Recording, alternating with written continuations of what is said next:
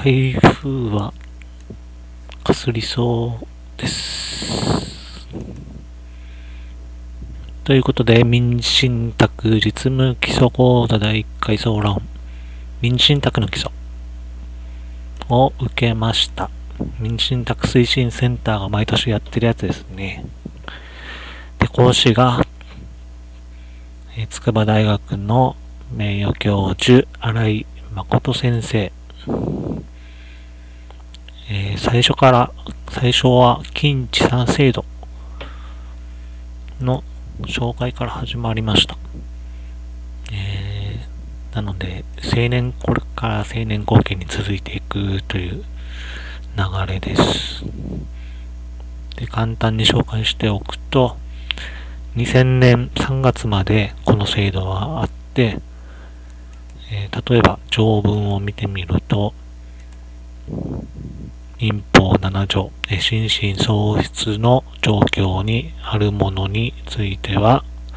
家庭裁判所は本人、配偶者、四親等内の親族、後見人、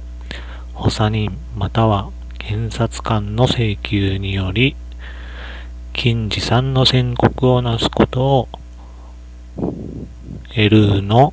親族貢献、あ、L、え、か。第8条禁持産者は、これを貢献に付すの第11条、えー、心神耗弱者及び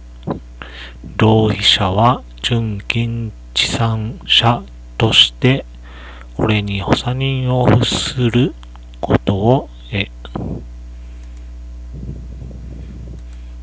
これが戸籍に記載されるわけですと。で、貢献補佐という用語は、えー、現在とは、えー、使っている意味が違うと思いますが、近地産制度の際も利用されていて、現在に引き継がれています。新しく入ったのは補助ですね。補助人、補助制度。以前、純金地産制度は 廃止しない方が良かったと専門家の、え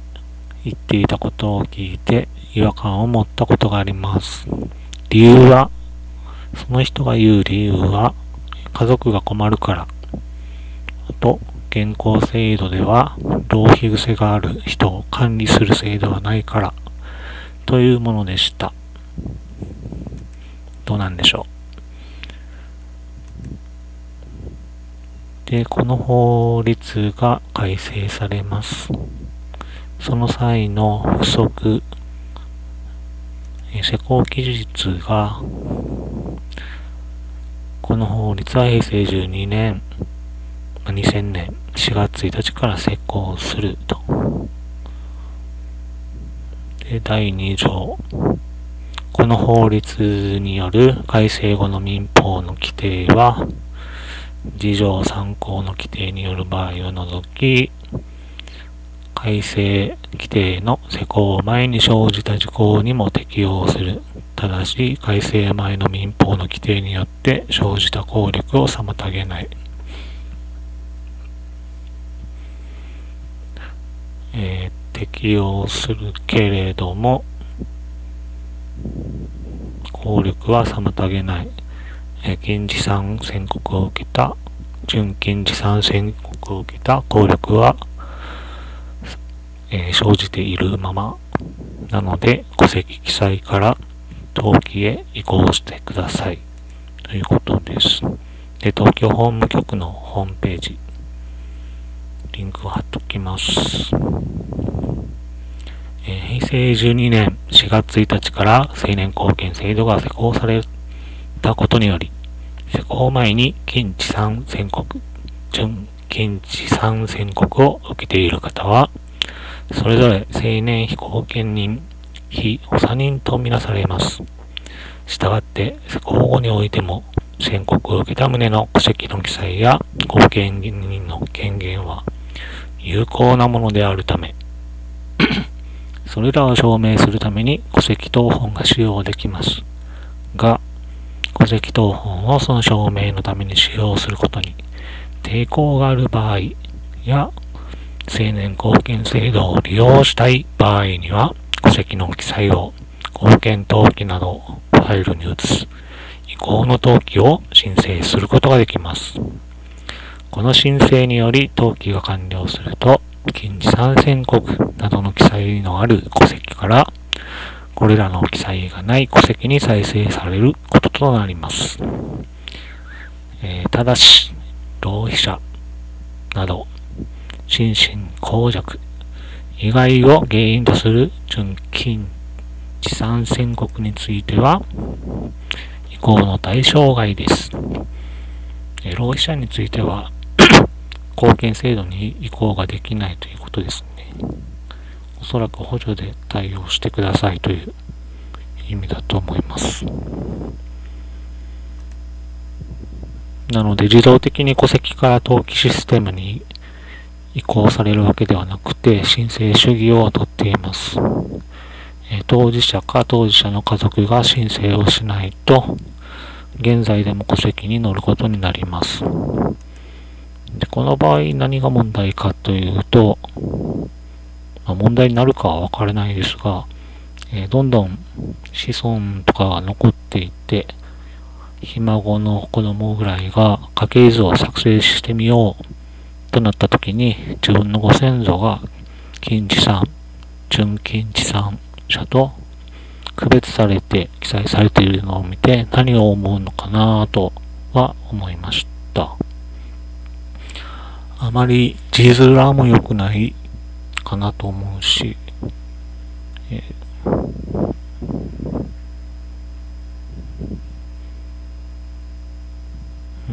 難しいですね。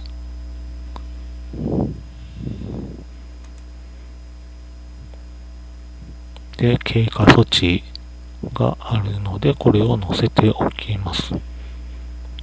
なので、改正前後には、この戸籍から貢献の登記に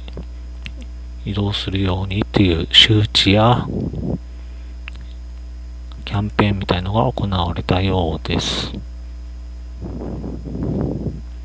戸籍法の条文も載せておきます。改正前ですね。で、新井先生から従前の近地産制度では、本人のためではなくて、その取り巻きのせいための制度だったという事例の紹介がありました。親戚などが本人のお金で海外旅行に行った、などという事例です。次、青年貢献制度と介護保険制度。2000年4月から。青年貢献制度創設の機運は福祉関係者から高まったようです。当初は法律家からの関心は薄かったとのことでした。そして現在でも民法学者の成年後見制度への関心は低い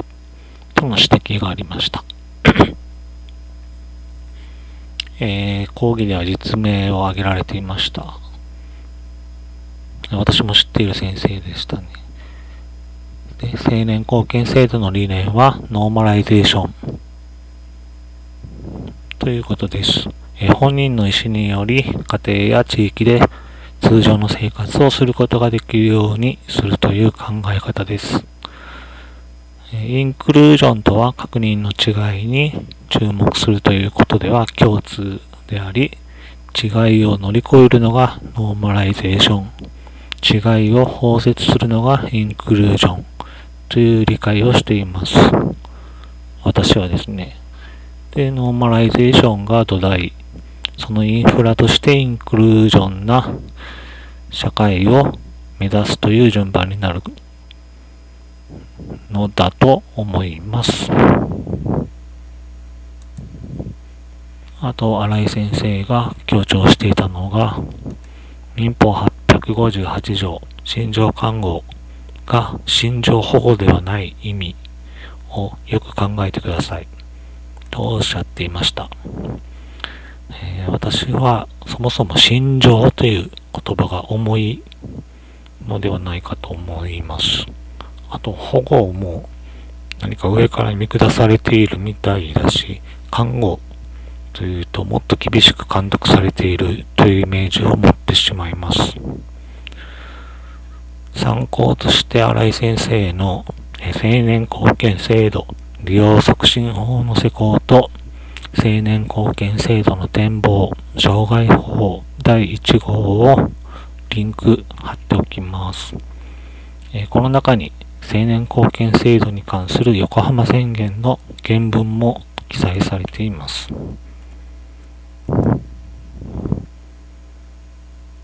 えー、上の論文では心情看護ではなく心情の保護を採用したのは横浜宣言でですね。違うね。青年貢献制度利用促進法でですね、えー、看護という用語が与えるパターナリスティックな印象を払拭して少しでも本人中心主義を施行したいとの意図に基づくとされています。任意貢献の導入には反対が多かったが、3時間の変更、3時間が変更されて、風向きが変わったと聞きました。え、パブリックコメントで潰されるからやりましょうと反対派に言っておいて、進め、そのまま進めたら、パブリックコメントには賛成が圧倒的に多くて、導入に至ったということです。結構こういう優秀な官僚さんがいると、あれですね。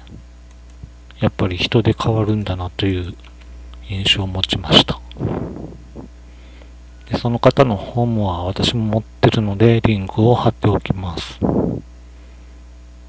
次。民事上の代理権と商事上の代理権の違い。民事では本人の意思が重視されるが、商事では取引のスピードを求める傾向がある。というのは、まあ、先生がおっしゃっていましたが、確かにあるのかもしれないと思いました。えー、ドイツの代理制度は民事、商事とはないと。法令に関して遅れた民主主義というのがあるようです。えー、論、ちょっと調べてみたら論文はいろいろ出ているようですが、え第一次、第二次世界大戦の影響が大きいような気がします。新井教授が資料として載せていた令和2年の青年貢献関係事件の概況です。資料を載せておきます。補助が青年貢献制度で一番多く使われるべき制度であると新井教授は指摘していました。私も同感です。あとは余談で、車のナンバーを858にしている司法書士が何名かいると。で、民法858条、心情看護ですね。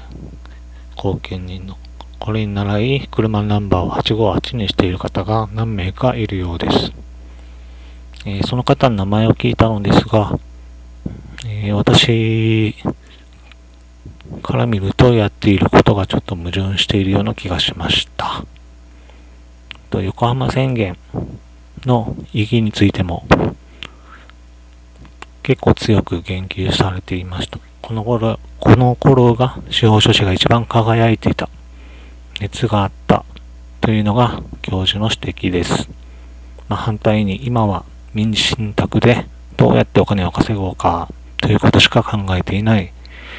というような指摘もありました。で私もこの頃は青年後見人を受け始めた頃でした。世界に発信できるなんてすごいなと素直に思っていました。通訳でも結構司法書士の中には外国英語や他の外国語に堪能な方が多くいて、全国から集まって運営したことを後日のレポートなどで読んで、やはりすごいなと思いました。次、信託の機能について、まあ、新井前教授は物件法、物件説という立場の方です。えー、物件的効果は物件変動が起こる。でそれに対して現行の信託法は再建説で構成されています。え根拠は信託法2条と、この効果として再建、受託者は再建的な拘束を受けます。また、え転換機能、まあ、教科書や論文などでも出てきますが、この用語は新井教授が生み出したとおっしゃっていました。だから使う場合は名前を入れてください。と、まあ、本気だと思うんですけども指摘がありました。あと、帯域信託が本来の信託の姿であるという指摘もありました。まあ、税、贈与税とかですね、浄土所得税とか、税制を気にしなければ、えー、すぐにでも帯域信託はできることです。ただ、今の実務でも実際は待機信託に近い運用になっていると思います。えー、受益者が家族のために使うこともできるし、あと遺言の機能も果たしますし、で私は青年後見人を20件、まあ、20人くらい受けてきました。しかし、今は就任していません。理由として青年貢献の報酬では事務所経営ができない。えー、登記などの片手間でやっている使用者種もいますが、え、時間が、登記をメインにして時間があるときにパパッと書類を作ったり、ちょっと遅れて面談に行ったりですね。えそのようなやり方はしたくない。あと、高額な報酬が見込める案件に応募が集中して、約2年ぐらい応募しても全て落とされた時期があったというような理由があります。えー、最後に、新井教授の指摘は最ものところが多いです。確かにうなずけます。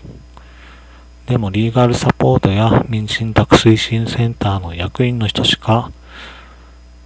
知らないんじゃないかなと思います。えー、教授は多忙で仕方がないとは思いますが、目立目立たなくても懸命に実務を行っている使用助手に対して目が届いてないと感じることが多くて少し残念です。教授から名前が出てくるのもほぼ、ほぼではなく、すべて役員の名前なので、ちょっと残念かなと思いました。以上です。